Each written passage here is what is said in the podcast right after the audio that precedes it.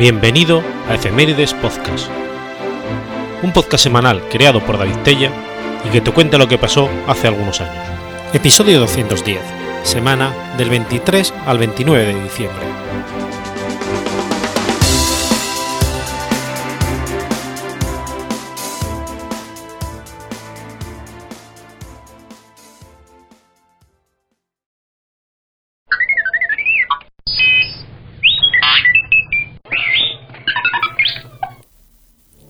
23 de diciembre de 1948. Muere Hideki Tojo. Hideki Togo fue un destacado militar japonés que llegó a ser primer ministro de Japón durante la Segunda Guerra Mundial, entre el 41 y el 44. Ocupó otros cargos importantes como ministro de Guerra, ministro de Asuntos Exteriores, ministro de Educación o jefe de Estado Mayor del Ejército. Hideki Tojo nació en el distrito Kojimachi el 30 de diciembre de 1884, siendo el, tercer hijo de Hidenori Tojo, un oficial del ejército. Estudió en la Academia Militar Imperial. Militarista convencido y defensor de la guerra total, dirigió las tropas japonesas de Manchuria contra los chinos a partir de 1935. Mientras se va madurando la idea de formar la denominada esfera de coprosperidad, surge en el país una sociedad secreta, de composición militarista y carácter nacional reformista, el Toseida. Tojo se encuentra entre sus promotores. Durante los años 30, Tojo fue miembro activo de esta facción política del ejército imperial, facción que se acabaría articulando como un auténtico fascismo japonés. Este grupo estaba a favor de una expansión militar de tipo defensiva y de forma paulatina y progresiva. A su vez, el ascenso de esta organización impulsará la carrera meteórica de Tojo. En 1937 ya es general y jefe del Estado Mayor japonés que opera en la provincia china de Katong. Ese mismo año regresa a Tokio para desempeñar la vicepresidencia del ministro de Guerra. En 1939 es general inspector de la aviación del Ejército Imperial. El 22 de julio de 1940, Tojo fue nombrado ministro de guerra en el segundo gobierno de Fuminaro Kone. Fue un fuerte partidario del pacto tripartito entre Japón, la Alemania nazi y la Italia fascista, que finalmente se firmó en Berlín el 27 de septiembre de ese año. Después de entablar negociaciones con la Francia de Vichy, en julio de 1941, estos permitieron que las tropas japonesas se establecieran en la Indochina francesa. Los Estados Unidos reaccionaron a esta acción iniciando sanciones económicas e iniciando un embargo de las exportaciones de combustible a Japón. El 6 de septiembre de 1941, el Gozen Kaiji fijó una fecha límite para resolver la situación diplomática con respecto al embargo petrolífero estadounidense el 14 de octubre, ese límite había pasado sin haberse alcanzado ningún progreso. En esta situación, el primer ministro, Fumimaro Konoe, convocó al que sería su último gabinete. Políticamente aislado y convencido de que el emperador no le apoyaría, Konoe presentó su dimisión. Por esas fechas, el príncipe Naruhito Higashikuni ya había comentado al emperador Hirohito que él era la única persona que podía controlar el ejército y a la marina, y por ello comenzó la sustitución de Konoe. Hirohito rechazó esta opción, argumentando que un miembro de la familia imperial no debería ostentar la responsabilidad de conducir la guerra contra Occidente. Por ello, el emperador nombró a Tojo nuevo primer ministro por recomendación del marqués Koichi Kido, que a su vez era señor guardián del sello privado. El nombramiento obedecía en parte a la popularidad que Tojo gozaba entre las Fuerzas Armadas japonesas y a la devoción que éste tenía por la institución imperial. El 2 de noviembre, Tojo y los jefes de Estado Mayor, Hajime, Sugimaya y Osami Nagano informaron a Hirohito de que las negociaciones con los estadounidenses habían fracasado. El emperador entonces dio su consentimiento a la guerra. El día siguiente, el almirante de la flota, Nagano, explicó en detalle al emperador cómo se desarrollaría el ataque contra la Armada estadounidense en su base de Pearl Harbor. Dos días más tarde, el 5 de noviembre, Hirohito dio su aprobación al plan de operaciones bélicas contra las potencias occidentales y hasta finales de mes continuó manteniendo encuentros tanto con los altos mandos militares como con Tojo. El 1 de diciembre, otra conferencia dio su aprobación final a la guerra contra los Estados Unidos, el Reino Unido y los Países Bajos. Así pues, la mañana del 7 de diciembre se produjo el ataque a Pearl Harbor, que cogió por sorpresa a las fuerzas estadounidenses. Después de sufrir importantes bajas y daños materiales, el presidente Roosevelt declaró la guerra al Imperio japonés al mismo tiempo que Alemania e Italia entraban en guerra del lado de Japón. Después del Pearl Harbor vinieron más victorias. Antes de acabar 1941, se rindió la fortaleza británica de Hong Kong, y durante la primera mitad del 42 continuaron los éxitos militares con la conquista de Birmania, la rendición británica de Singapur o la ocupación de las Indias Orientales holandesas.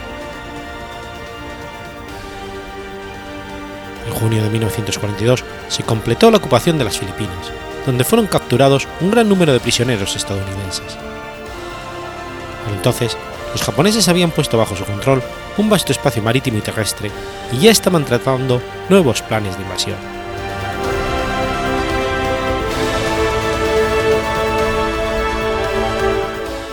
Tras la instalación del nuevo régimen japonés en los territorios ocupados, tuvieron lugar numerosos crímenes de guerra llevados a cabo por las Fuerzas Armadas niponas, entre los que destacaron los asesinatos en masa, maltrato y ejecución de prisioneros, experimentación humana, o incluso el empleo de armas químicas y biológicas. En otra instancia, también implicó la imposición del sistema de mujeres de confort y la introducción forzada de muchas mujeres en la prostitución para ofrecer sus servicios en los cuarteles militares japoneses.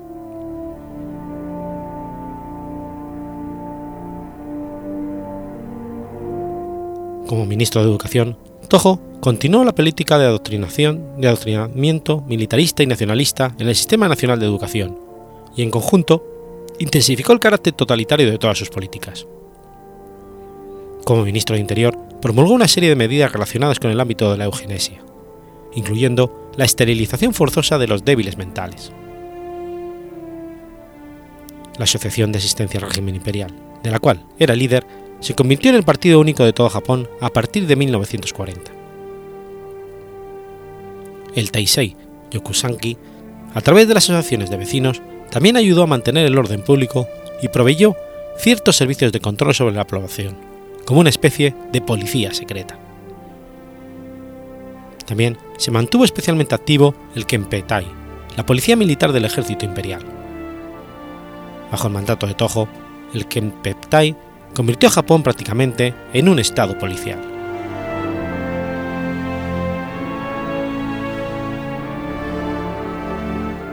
A pesar de este ambiente triunfalista, ya en 1942 se produjeron las primeras derrotas. A comienzos de junio, la Armada estadounidense obtuvo una amplia victoria sobre los japoneses durante la batalla de Midway, un encuentro naval que posteriormente se consideró decisivo en el contexto de la Guerra del Pacífico. Dos meses después, los marines estadounidenses desembarcaron en Guadalcanal, dando comienzo a una larga guerra de desgaste durante los siguientes seis meses. En febrero del 43, las tropas japonesas se retiraron de la isla, después de sufrir fuertes pérdidas. La guerra tampoco marchaba bien en China. Entre noviembre y diciembre del 43, durante la batalla de Changde, los japoneses sufrieron graves bajas frente al Ejército Nacional Revolucionario y no lograron conquistar esta estratégica ciudad china. En abril del 44, los japoneses lanzaron la operación Ichigo, que a lo largo de aquel año logró conquistar numerosos territorios en China, aunque su efecto en el desarrollo de la contienda fue insignificante.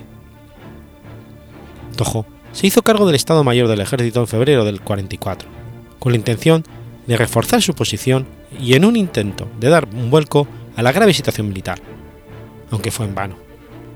A lo largo del mes de junio, los japoneses vieron destruidos los gruesos de su aviación naval y varios portaaviones durante la batalla del mar de Filipinas, mientras en la batalla de Saipan sus fuerzas terrestres sufrieron un elevado número de bajas y perdieron el control de aquella isla. Esto suponía que los estadounidenses disponían de una importante base aérea y naval a 2.100 kilómetros del archipiélago japonés, y con los nuevos bombarderos Boeing B-29 Super Fortress estaban en condiciones de bombardear las principales ciudades japonesas.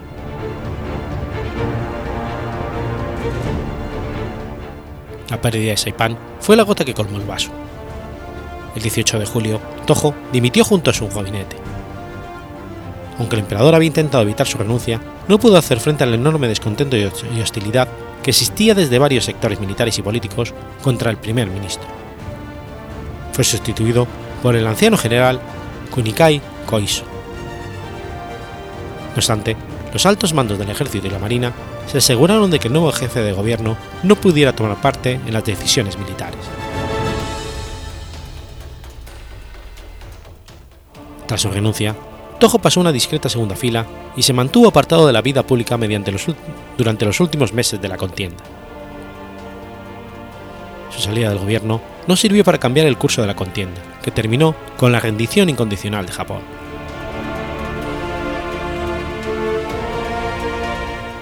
Finalizar la guerra, en septiembre del 45, las nuevas autoridades de la ocupación emitieron una lista de altos cargos y dirigentes japoneses que debían ser detenidos, entre los que también se encontraba Tojo, al que detuvieron bajo la condición de criminal de guerra.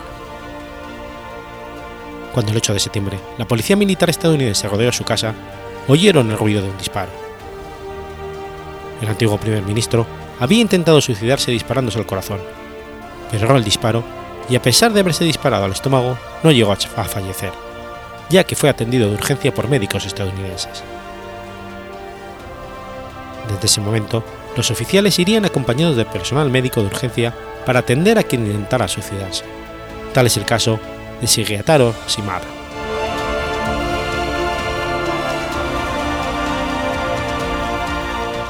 Tras su convalecencia en el hospital, fue trasladado a la prisión, a la prisión de Sugamo. A pesar de las graves heridas, el esfuerzo de los médicos por salvarle permitió que estuviera presente durante los llamados juicios de Tokio, en los que un tribunal militar internacional juzgó a los principales dirigentes japoneses durante la guerra. Tojo fue juzgado y condenado a muerte, siendo ejecutado el 23 de diciembre de 1948 en la horca, aunque Tojo pidió ser fusilado.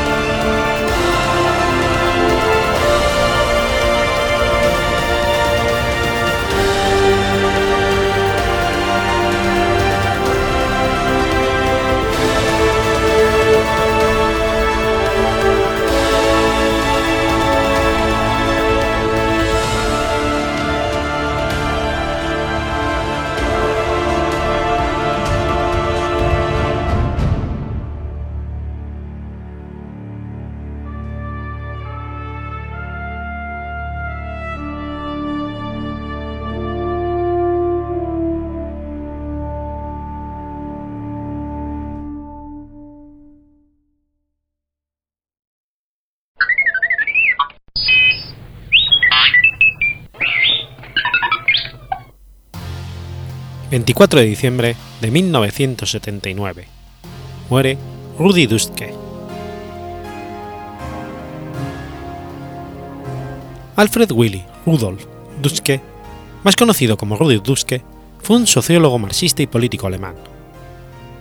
Fue el representante más conocido del movimiento estudiantil de los años 1960 en Alemania Occidental, el llamado Movimiento del 68 se opuso rotundamente a la guerra de Vietnam e impulsó muy creativamente la deserción de soldados estadounidenses afincados en sus cuarteles en Alemania. Impulsó la lucha contra toda forma de autoritarismo y por la emancipación femenina.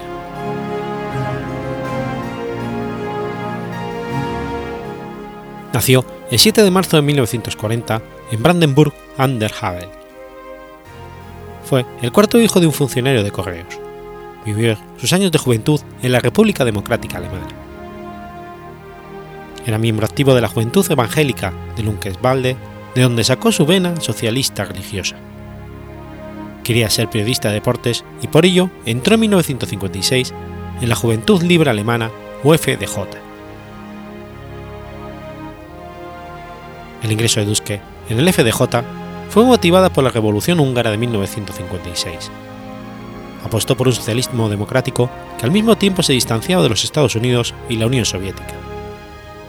También rechazaba las políticas del Partido Socialista Unificado de Alemania, o SED, que gobernaba la RDA. en contraste a las pretensiones antifascistas de su ideología del Estado, veía las viejas estructuras y mentalidades avanzar tanto en el este como en el oeste. En el 57 se opuso abiertamente a la militarización de la sociedad de la RDA y abogó por la libertad de circulación. Rehusó prestar el servicio militar en el Ejército Popular Nacional y animó a otros a que hicieran lo mismo. Tras su examen de selectividad en el 58 y por su formación educacional industrial, las autoridades de la RDA le impidieron realizar su deseo de estudiar deportes. Duske comenzó a desplazarse por Berlín Oriental y repitió allí mismo su examen de selectividad. Al mismo tiempo, escribía reportajes deportivos, entre otros para el periódico BZ, de la editorial Axel Springer Verlag. En 1961, poco antes de iniciarse la construcción del muro de Berlín, se mudó a Berlín Occidental para estudiar sociología, etnología, filosofía e historia de las universidades en la Universidad Libre de Berlín. Estuvo ligado a esta institución hasta el momento de doctorarse en 1973. Comenzó a estudiar el existencialismo de Martin Heidegger y Jean-Paul Sartre, pero pronto también el marxismo y la historia de los movimientos obreros. Leyó los primeros escritos de Karl Marx, los filósofos de la historia marxistas George Lucas y Ernst Borch. Alentado por su amistad con Gretsch Kolt, leyó también a teólogos como Karl Barth y Paul Tillich. Su socialismo cristiano se convirtió en un socialismo de bases marxistas. Insistió, sin embargo, en la libertad del individuo de elegir, frente a la relación de la sociedad. Pronto unió el estudio con el compromiso político práctico. Así, comenzó a editar la revista Anschlag, en la que se trataba la crítica del capitalismo, los problemas del tercer mundo y nuevas formas de organización política. La publicación fue entonces considerada como anarquista por la Federación Socialista Alemana de Estudiantes, o SDS, debido a su carácter activista. En 1962 fundó, con Bernard Rabel, el Berliner Group der Münchner. En el 64 se adhirieron al SDS de Berlín, y un año después fue elegido para el Consejo Político y siguió imprimiendo la dirección política.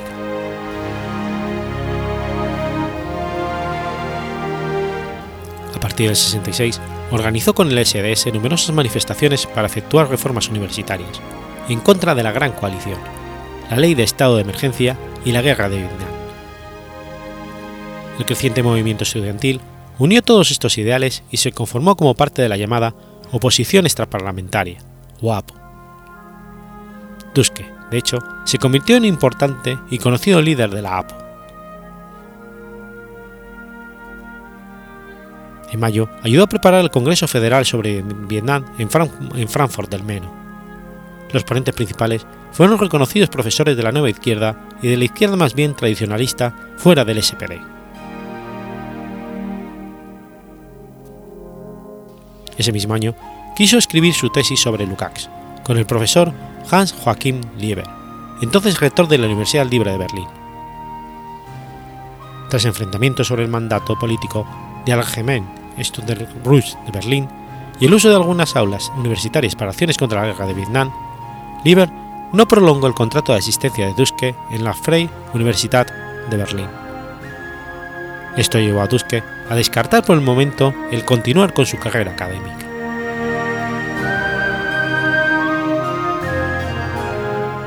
El 2 de junio de 1967, el estudiante Beno Oegesson recibió un disparo por parte de un policía durante una manifestación contra el Shah de Persia, que estaba de visita en Berlín Oeste.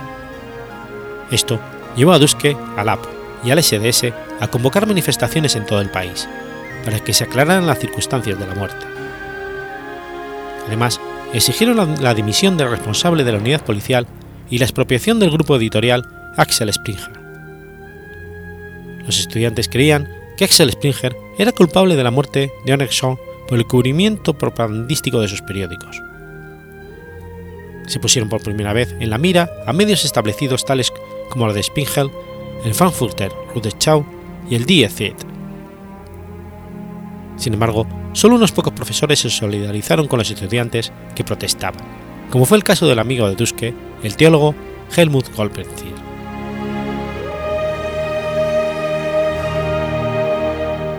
El 11 de abril de 1968 fue víctima de un atentado, perpetrado por un joven de ultraderecha llamado Joseph Bachmann, quien le disparó tres balazos en la cabeza. A pesar de la gravedad de sus heridas, sobrevivió. Duske viajó entonces junto a su familia a Londres buscando algún cura, pero a pesar de los tratamientos, nunca pudo recuperarse completamente de los daños internos provocados por el atentado.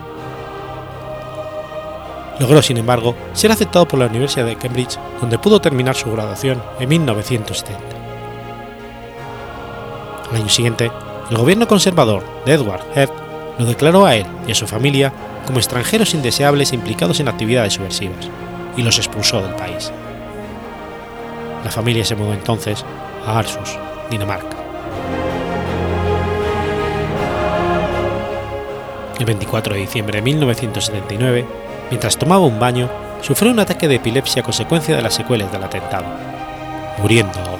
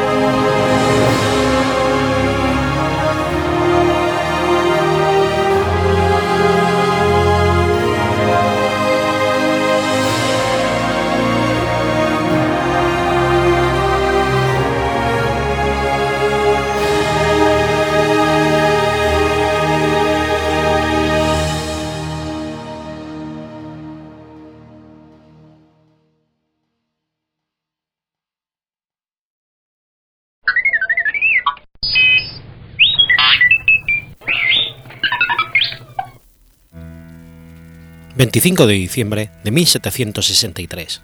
Nace Claude Chappe. Claude Chappe fue un invento francés. En 1792 demostró un sistema práctico de telegrafía óptica que se extendió por toda Francia. Este fue el primer sistema práctico de telecomunicaciones. Claude Chappe nació en una familia acomodada, nieto de un varón francés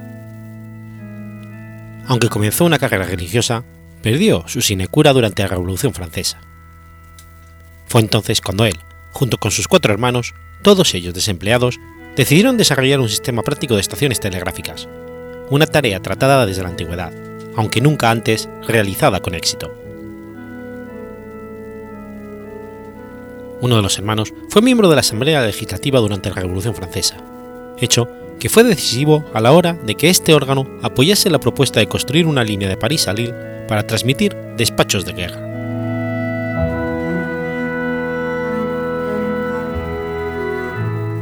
Los hermanos Chapé determinaron experimentalmente que era más fácil ver y distinguir ángulos en una vara que la presencia o ausencia de paneles.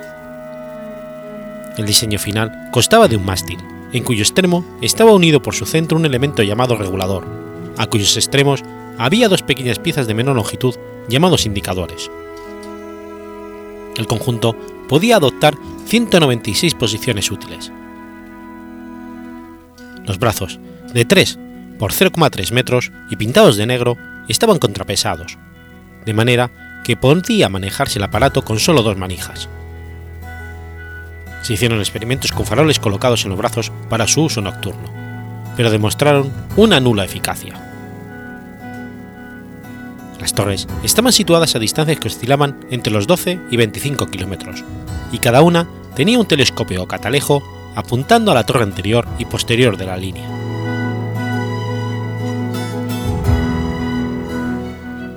En 1795 se enviaron con éxito los primeros mensajes entre París y Lille. En el 94 se informó a París por vía telegráfica de la captura de Conde sur Scott, menos de una hora después del acontecimiento. Rápidamente se construyeron otras líneas, incluida la París-Toulon. El sistema copiado ampliamente en otros países europeos fue usado por Napoleón para coordinar el imperio y el ejército.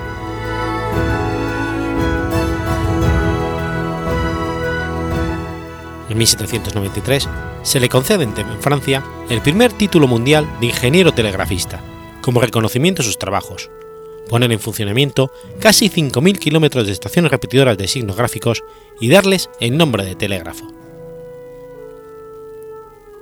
En 1805, Claude se suicida tirándose a un pozo en su hotel de París. En aquellos momentos atravesaba una depresión por enfermedad y por las demandas entre rivales que habían plagiado su modelo de telégrafo óptico militar. En 1824, Ignace, su hermano, intentó aumentar el interés en el uso del telégrafo óptico empleándolo para la transmisión de mensajes comerciales a precios asequibles. Sin embargo, la comunidad empresarial se resistió a esta propuesta. En 1846, el gobierno francés se inclinó por un nuevo medio de comunicación, el telégrafo eléctrico. En aquel momento, muchos intelectuales advirtieron de la debilidad del nuevo sistema, ya que un calibre telegráfico podía sabotearse fácilmente cortándolo. Sin embargo, la facilidad para operar ese nuevo medio, el mayor alcance entre repetidoras y su confiabilidad terminó imponiéndolo frente a los sistemas de telegrafía óptica, hacia 1840 la red telegráfica terrestre empezó a extenderse rápidamente por Europa y los Estados Unidos. El telégrafo óptico de Chape tiene un papel relevante en la obra de Alejandro Dumas, el conde de Montecristo, en la que el conde soborna a un operador descontento para que envíe un mensaje falso.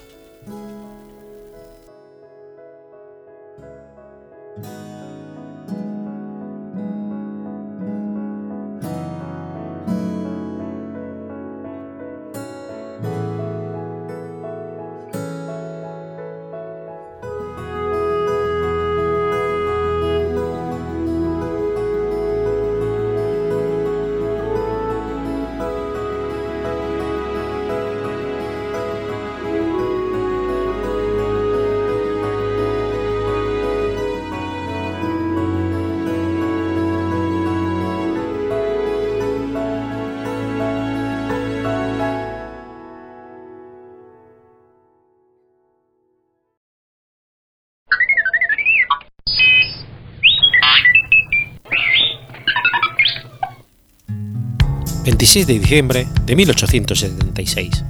Nace Virginia Bolten. Virginia Bolten fue una militante anarquista, sindicalista y feminista argentina, con actuación en las ciudades de Buenos Aires, Rosario y Montevideo. Dirigió el periódico anarcofeminista argentino La Voz de la Mujer, en su versión rosalina, en 1899, y La Nueva Senda de Montevideo, cuando Juana Rouco Vuela debió esconderse debido a la persecución policial. Fue activa redactora y corresponsal del periódico anarquista La Protesta Humana. Fue representante y promotora de la Federación Obrera Argentina. En la década de 1910, Virginia Volten se acercó a la tendencia anarcobatallista que apoyaba las leyes laborales del presidente uruguayo José Batlle y Ordóñez.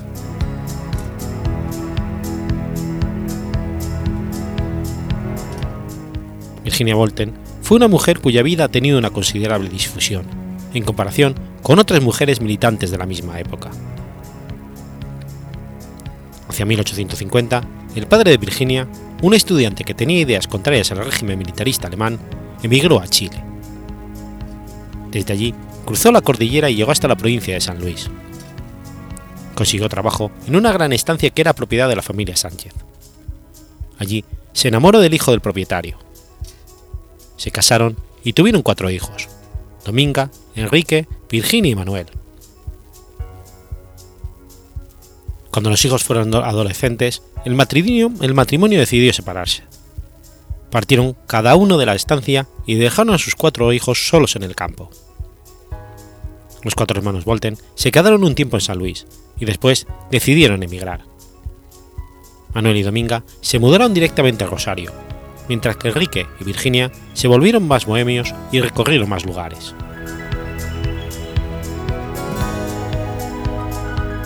Virginia terminó radicándose en la zona norte de la ciudad de Rosario, en el barrio obrero que se había levantado en las cercanías de la refinería argentina de azúcar, una gran planta industrial que se inauguró en 1889 y que dio origen al actual barrio refinería. Consiguió trabajo en la empresa azucarera Refinería. Contrajo matrimonio con un anarquista uruguayo de apellido Márquez, activista en el gremio de los zapateros.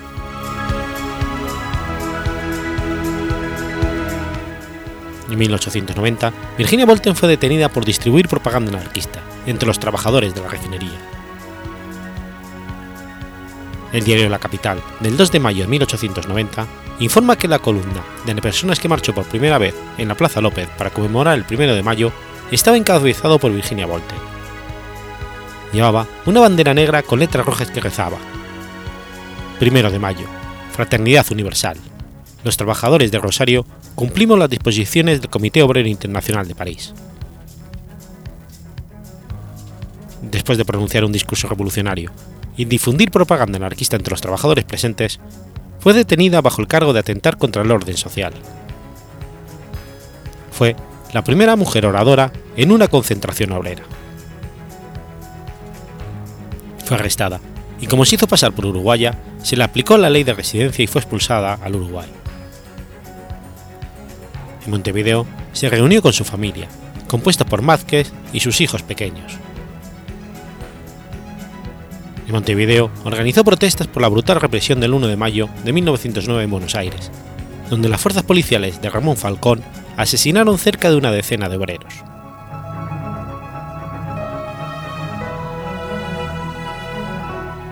En 1911, trabajó en la Asociación Femenina Emancipación, organizando a las mujeres anticlericales, a las operadoras telefónicas y activó contra las sufragistas femeninas.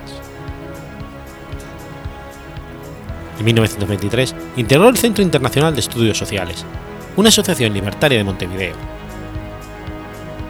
Posteriormente, en 1950 volvería a Argentina, ya anciana, y se entrevistaría con Eva Duarte dando su apoyo al proyecto de otorgar el sufragio, femenino a las mujeres.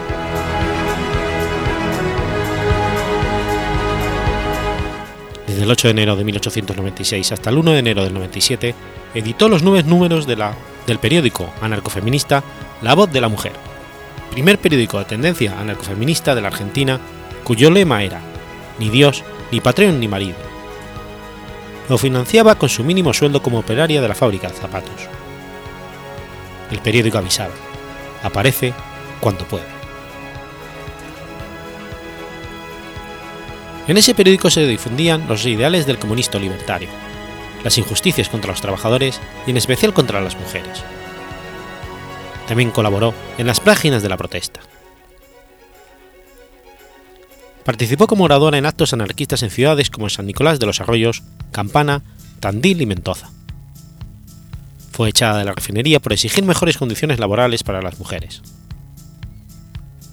En noviembre de 1900 fue arrestada en Rosario junto a Teresa Marchiso y otros cuatro anarquistas que organizaran una contramarcha en repudio al proceso de la católica Virgen de la Roca. También organizó la Casa del Pueblo junto a otros anarquistas, realizando eventos político-culturales, debates, discusiones, lecturas de poesía y teatro para los obreros.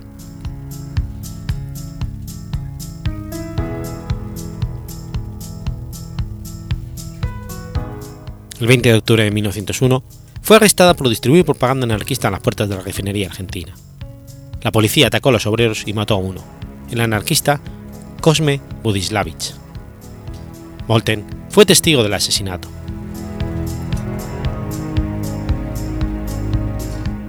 En 1902 participó en el acto del sindicato portuario del Teatro San Martín en Montevideo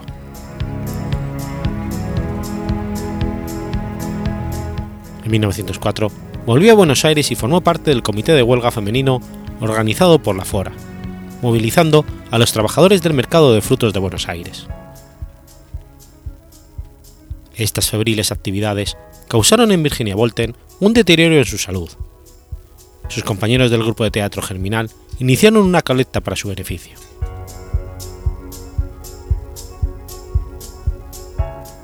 En el alzamiento cívico-militar del Partido Radical en 1905 fue la excusa del, presidente Manuel Quintana para reprimir a las bases más combativas de los trabajadores. Aunque el anarquismo no participó en la revuelta, sus dirigentes fueron arrestados, perseguidos y hasta deportados. Molten y su compañero Márquez fueron nuevamente arrestados. A él se le aplicó la ley de residencia, por lo que fue deportado a Uruguay, junto con sus pequeños hijos. Volten se quedó en Buenos Aires.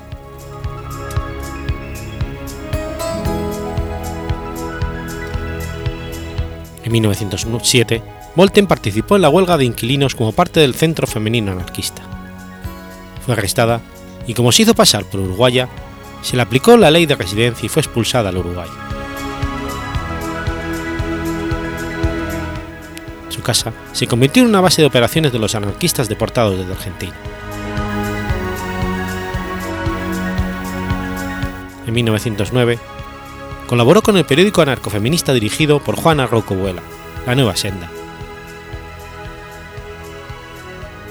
Formó parte del grupo que apoyó al anarcobatismo junto a Francisco Berri, Adrián Zamboni y Orsini Bertain, es decir, anarquistas que apoyaban al régimen del presidente reformista uruguayo José Valle y Ordóñez, que en su segundo mandato inició un inmenso programa de reforma. Separó a la Iglesia del Estado y la repartición pública eliminó los crucifijos de los hospitales. Quitó toda referencia a Dios y a la Biblia en los juramentos de funcionarios públicos. Otorgó derechos a los sindicatos y a los partidos políticos. Implantó el día laboral de 8 horas, el sufragio femenino. Introdujo la asignación por desocupación. Legalizó el divorcio. Multiplicó las escuelas secundarias. Abolió las leyes de residencia de Uruguay llevó a cabo una campaña para quitar el control de la industria y las tierras capitalistas extranjeros. Nacionalizó varias empresas de capitales extranjeros y nacionalizó varios monopolios privados uruguayos. Durante este proceso, el anarquismo perdió protagonismo, hasta 1916 y 17, cuando la carestía de la vida y la influencia de la Revolución rusa revitalizaron el movimiento julio de 1913, el socialista atacó fuertemente a Voltaire y su grupo, acusándolos de traicionar el movimiento obrero. Poco se sabe de los últimos años de su vida. Durante 1923 integró el Centro Internacional de Estudios Sociales, una asociación libertaria de Montevideo. Según se cree, continuó viviendo en su barrio de La Manga hasta su muerte, que acaeció hacia 1960.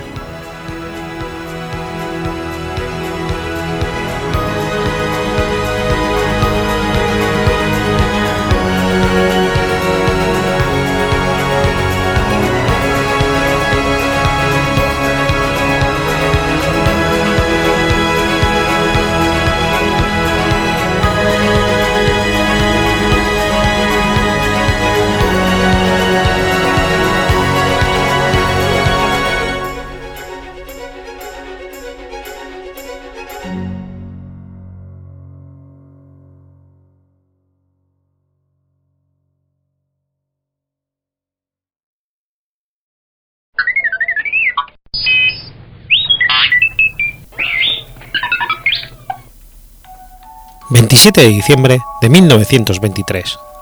Muere Gustave Eiffel. Alexandre Gustave Eiffel fue un ingeniero civil francés. Se graduó en École Centrale des Arts en Manufactures de París y adquirió renombre diseñando varios puentes para la red francesa de ferrocarriles, de los cuales es especialmente notable el viaducto de Garabit. Su fama actual se debe a su proyecto estrella, el mundialmente conocida Torre Eiffel, construida para la Exposición Universal de París de 1889. Tras el retiro de la ingeniería, Eiffel se dedicó a investigar en la meteorología y la aerodinámica, haciendo importantes contribuciones en ambos campos. El apellido Eiffel fue adoptado por su abuelo Jan Bonihausen, que emigró a Bouguerat desde la ciudad de Marmagen y se afincó en París a principios del siglo XVIII, tomando en su lugar de nacimiento, la región de Eiffel, ya que en francés no se podía pronunciar su verdadero apellido Bonihausen. Aunque la familia ya utilizaba Eiffel, Gustave fue registrado en la CEL como Bonihausen, dit Eiffel, y no lo cambió oficialmente a Eiffel hasta 1880.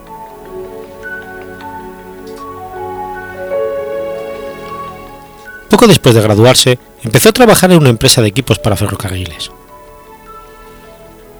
En 1867 funda la consultora y constructora Eiffel Compañía, que adquirió un gran prestigio internacional en el uso del hierro, construyendo cientos de importantes estructuras. Con la ayuda del ingeniero Théophile Seyrig, se adjudicó una subasta internacional para diseñar y construir un viaducto de 160 metros de luz sobre el río Duero, entre Oporto y Vilanova de Gaia, Portugal. Su propuesta usó el método de fuerzas, una técnica nueva para diseñar estructuras, creada por Maxwell en 1846. El puente María Pía está constituido por un doble arco que sostiene la vía única de ferrocarril por medio de pilares que refuerzan todo el puente. La construcción fue bastante rápida y estuvo concluida en menos de dos años. Fue inaugurado por el rey Luis I y la reina María Pía. El puente se utilizó hasta 1991 y se sustituyó por el nuevo puente de San Juan.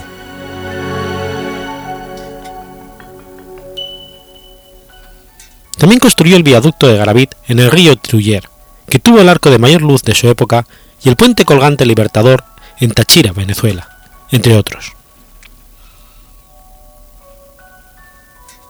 Su construcción más famosa es la Torre Eiffel, para la Exposición Universal de 1889 en París. Esta gran estructura de hierro, que se convertía en el símbolo de París, llegaría a tener varios usos a lo largo de su historia. En la Segunda Guerra Mundial se utilizó como antena para que los aliados pudieran espiar las maniobras del ejército alemán. Asimismo, diseñó la estructura interna de la Estatua de la Libertad de Nueva York.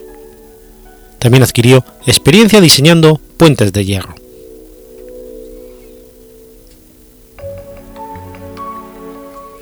Gustave Eiffel también diseñó la Rouge en París, que se convertiría, al igual que la Torre Eiffel, en un punto de referencia de la ciudad es una estructura circular de tres pisos que parece una colmena. Se creó como una construcción temporal para la Gran Exposición de 1900. En la ciudad de Orizaba, Veracruz, México, se encuentra el llamado Palacio de Hierro, obra diseñada por Eiffel bajo instrucciones de la Société Anonyme des Forges de de Bélgica. El Palacio de Hierro en su totalidad fue construido en Bélgica y enviado desarmado a México, donde posteriormente fue armado. Otras obras diseñadas por Eiffel son el Puente del Arte o Puente de Fierro, que, que hoy es un museo en el municipio de Acatepec, Estado de México, y la iglesia de Santa Rosalía, en Baja California Sur, comprada por el general Charles Laforquet, entonces dueño de la compañía minera El Boleo, instalada en la región. Asimismo, diseñó el primer edificio de los almacenes El Palacio de Hierro en el centro de la Ciudad de México, mismo que fue consumido por las llamas en 1914. En Venezuela también dejó su huella con dos puentes, uno sobre el río Cuyuni en el estado de Bolívar y otro sobre el río Torres en el estado de Táchira. La reputación de Eiffel sufrió un duro revés cuando se vio implicado en el escándalo de Panamá, un caso de corrupción relacionado con el intento fallido de construcción del Canal de Panamá. Inicialmente fue declarado culpable, pero posteriormente fue absuelto y no llegó nunca a ser encarcelado, aunque supuso el fin de su carrera como constructor. Desde ese escándalo se dedicó a trabajar en otros ámbitos, como la meteorología y la aerodinámica. Eiffel murió el 27 de diciembre de 1923 a la edad de 91 años, en su mansión de la Rue Rabelais de París, y fue enterrado con todos los honores en la tumba familiar del cementerio de Villers-Perret, en la misma localidad.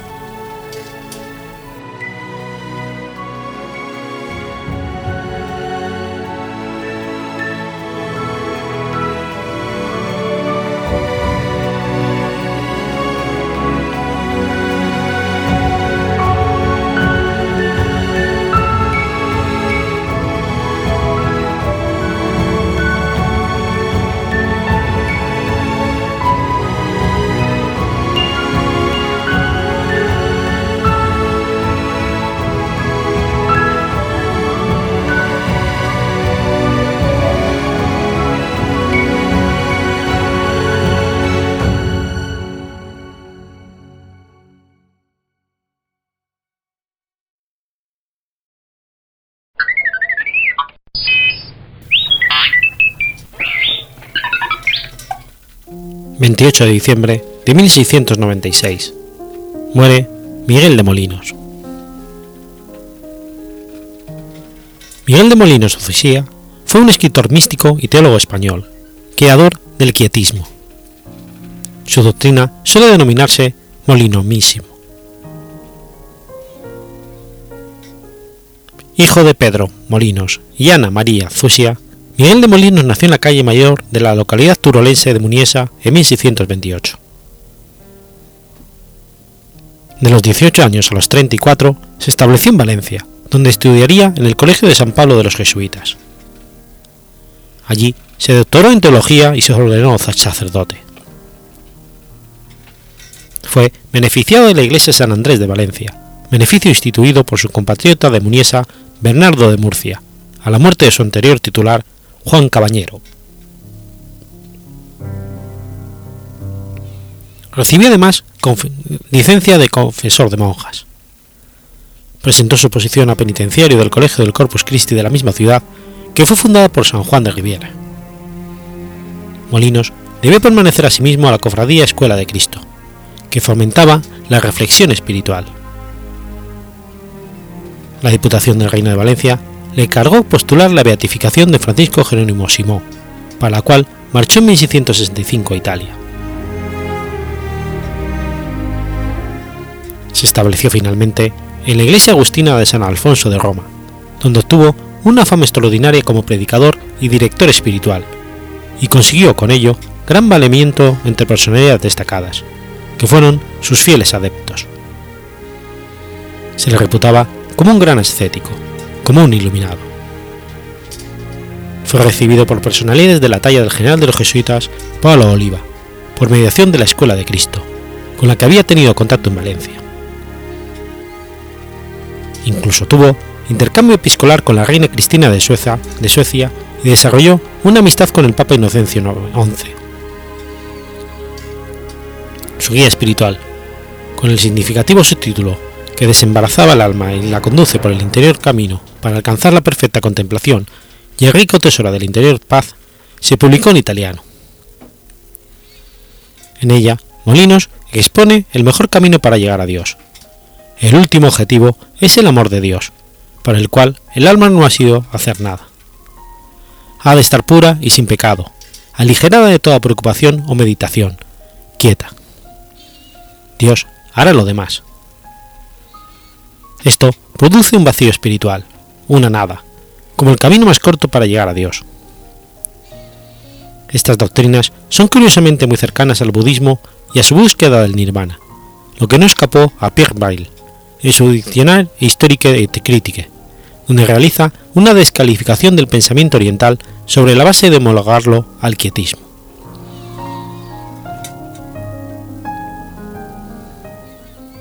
Las primeras escaramuzas con la Inquisición se produjeron en 1678. Las críticas venían especialmente por parte de los jesuitas Gotardo, Meluomo y Paolo Seganeri.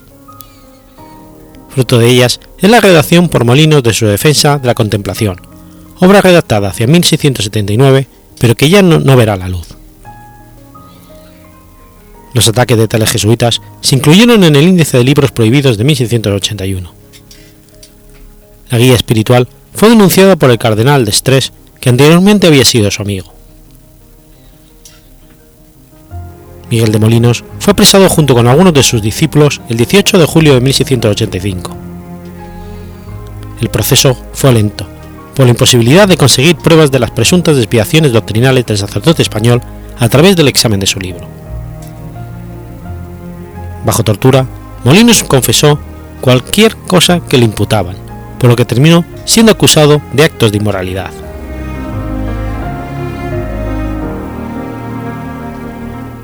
Se desconoce el contenido de las actas de su absurdo proceso porque funcionarios de la Inquisición las destruyeron un siglo después, para evitar que encayeran en manos de los franceses.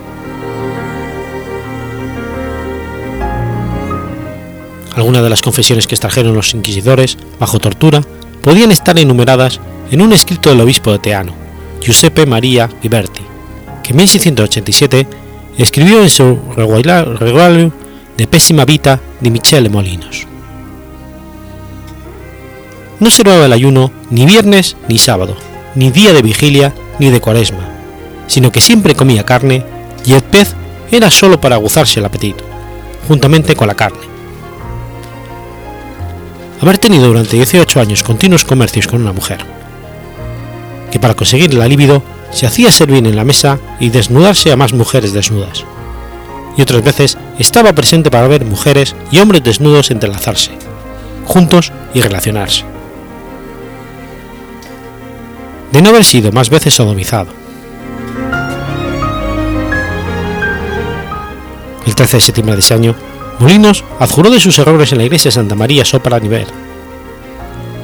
Fue condenado por inmoralidad y autorodoxia, a estar permanentemente vestido con un hábito penitencial, a recitar diariamente un credo y un tercio del rosario, a confesarse cuatro veces al año y a reclusión perpetua. Su papa Inocencio XI ratificó la sentencia el 20 de noviembre de 1687 con la burla Quelesdis Pastor. Nueve años más tarde, Molinos fue trasladado de la mazmorra a un monasterio en Roma, donde murió el 28 de diciembre de 1696.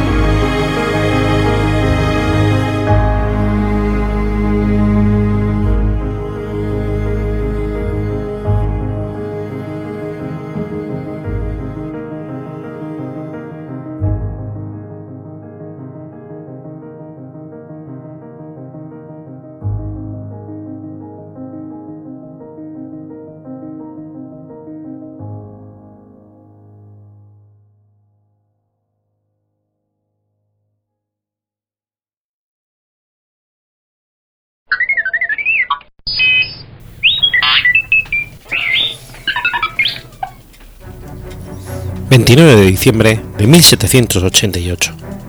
Nace Tomás de Zumalacárregui. Tomás de Zumalacárregui e duque de Vitoria, conde de Zumalacárregui, conocido entre sus tropas como Tío Tomás, fue un militar español que llegó a ser general carlista durante la Primera Guerra Carlista. En ocasiones le fue apodado con el nombre de Lobo de las Amezcoas.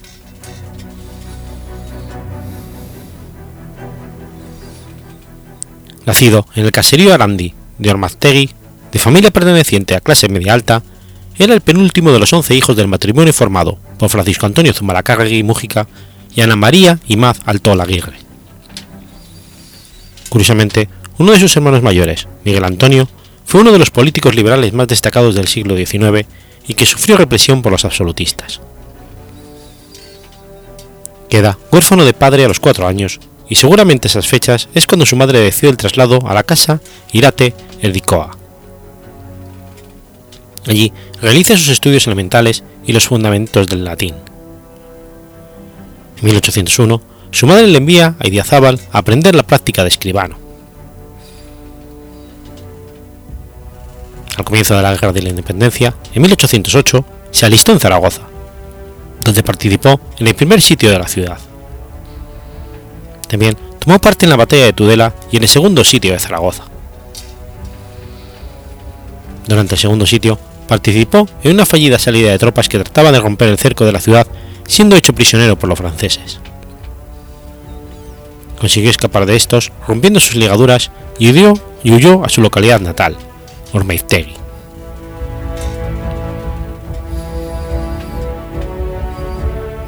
Tras un corto periodo de tiempo en su casa de Dormastegui, Zumalacárregui se echó al monte y se unió a la partida de Gaspar de Jauregui, apodado el Pastor, un guerrillero guipuzcoano que luchaba por su cuenta contra los franceses en el País Vasco y Navarra. Como Zumalacárregui era un hombre de empuje y con cierto nivel de instrucción, Jauregui le convirtió enseguida en su secretario personal. Se afirma incluso que el propio Jauregui era analfabeto, lo que resultaba bastante habitual en aquella época, y que Zumalacárregui le dio lecciones de lectura y escritura. Sin embargo, las informaciones al respecto son contradictorias. Durante los primeros años de la guerra, Zumalacárregui tomó parte en numerosos combates y escaramuzas. En Alpiroz, Oyarzún, Santa Cruz de Campezo y el Carrascal, que le valieron el grado de subteniente dentro de la guerrilla. En 1811, las guerrillas vascas navarras y las de otras regiones cercanas fueron asimiladas como cuerpos regulares en el séptimo ejército español, bajo el mando del general Gabriel de Mendizábal. Jauregui, nombrado coronel, había agrupado, agrupado bajo su mando a todas las guerrillas guipuzcoanas, que en el nuevo esquema organizativo se convirtieron sobre el papel en el primer batallón de Guipúzcoa. Tomás con el grado de teniente, pasó a ser oficial del ejército. Con el paso del tiempo, se añadirían un segundo y un tercer batallón al ejército en Guipúzcoa, a medida que crecían en número las guerrillas.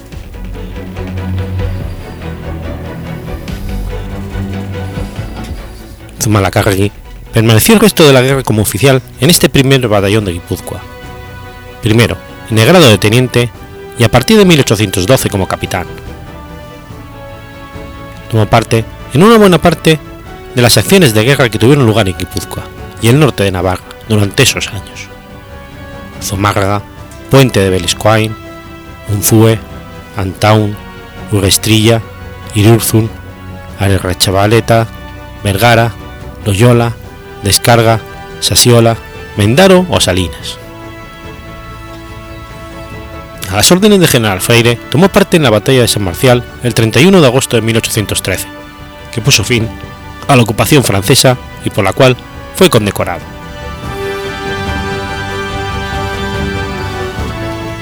Durante esos años también viajó a Cádiz, comisionado por Jauregui para efectuar diversas gestiones. Allí se reunió con su hermano Miguel Antonio Zumalacárregui, que era diputado provisional por Guipúzcoa en las Cortes. Durante los años que estuvo a las órdenes de Jauregui, Zumalacárregui se convirtió en un experto en las guerras de guerrillas, tanto en el plano táctico como en lo logístico, organizativo o de inteligencia. Zumalacárregui se familiarizó a sí mismo con la vida en la montaña y con la agreste geografía vasco-navarra. Todo este aprendizaje sería año más tarde fundamental cuando asumió la organización del ejército carlista.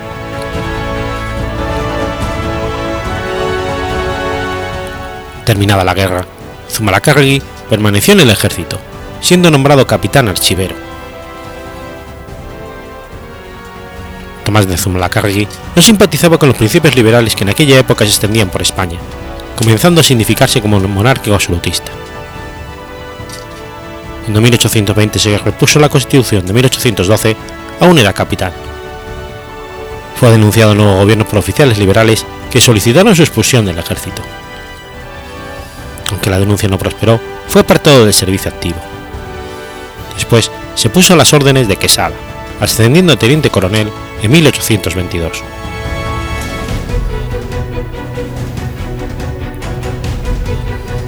Tras la restauración de Fernando VII en el trono de España y la vuelta del absolutismo en 1823, formó parte de una comisión militar para la represión de los delitos políticos, alcanzando el grado de coronel en 1829 en 1832 fue nombrado gobernador militar del Ferrol. Por entonces, Zumalacárregui era ya reconocido como integrante del partido absolutista que pretendía favorecer las opciones sucesorias del hermano del rey, Carlos María Isidro de Borbón. La abolición de la rey sálica y la proclamación de la hija de Fernando VII, Isabel, como heredera al trono, le enfrentó con las autoridades navales de Ferrol que eran partidarios de la causa constitucional. Como consecuencia, Zumalacárregui fue acusado de desafecto y destinado a Pamplona.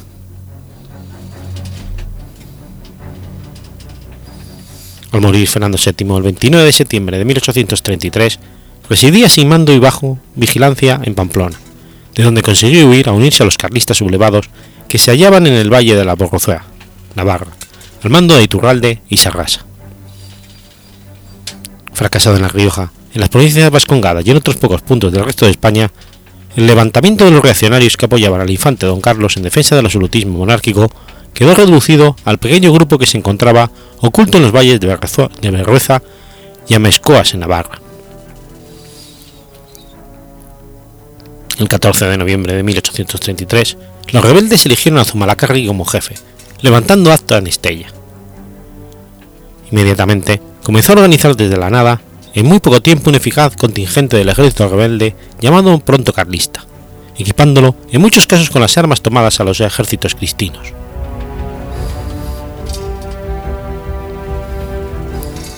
se resistió a todos los intentos de atraerle hacia el bando de Isabel II, tanto por parte de su propio hermano Miguel como de su antiguo jefe el general Quesada. Consciente de su inferioridad numérica y armamentística, Zumalacárregui reprodujo la táctica guerrillera que conocía desde la Guerra de la Independencia, amparándose en lo accidentado del relieve. Benjamín Jarnés dice que tuvo por segundo jefe de su ejército al paisaje, y en el apoyo de gran parte de la población civil de la zona de Navarra que recorría. El 7 de diciembre de 1833, las diputaciones carlistas de Vizcaya y de Álava le nombraron jefe de sus tropas.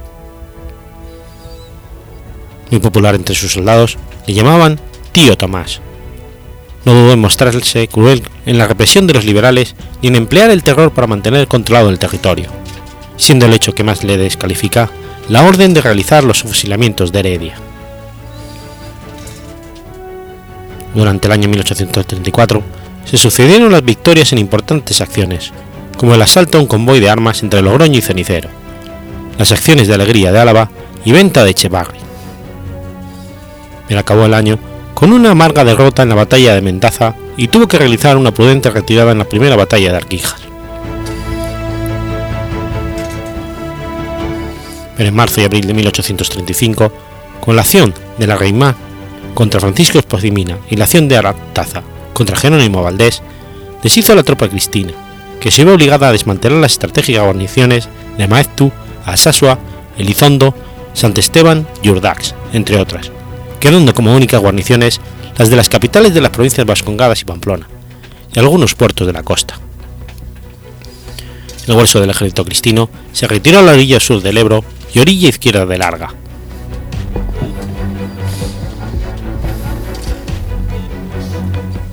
Controlando ya la mayor parte de las provincias vascongadas, animado por estos éxitos, don Carlos le ordena en 1835 tomar Bilbao, a pesar de la opinión contraria de Zumalacárregui, y desde allí abrirse camino hacia Madrid.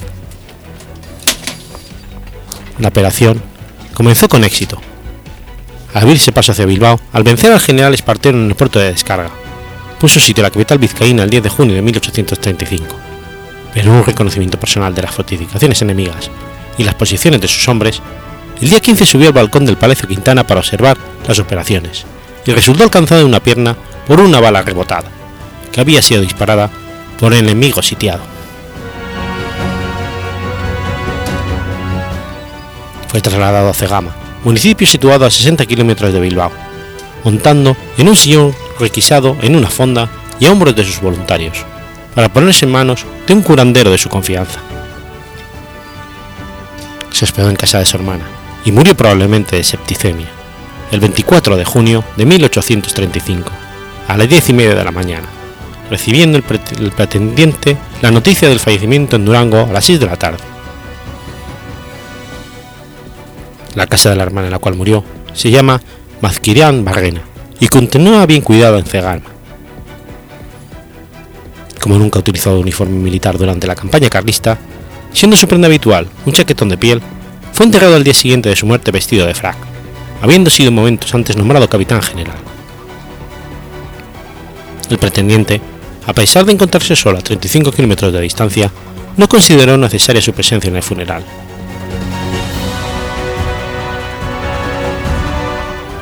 Como la herida revestía poca importancia, algunos historiadores opinan que fue una muerte muy extraña y recuerda que el general tenía muchos enemigos en la corte ambulante carlista. Sin embargo, no se ha podido aportar ninguna evidencia sólida en este sentido.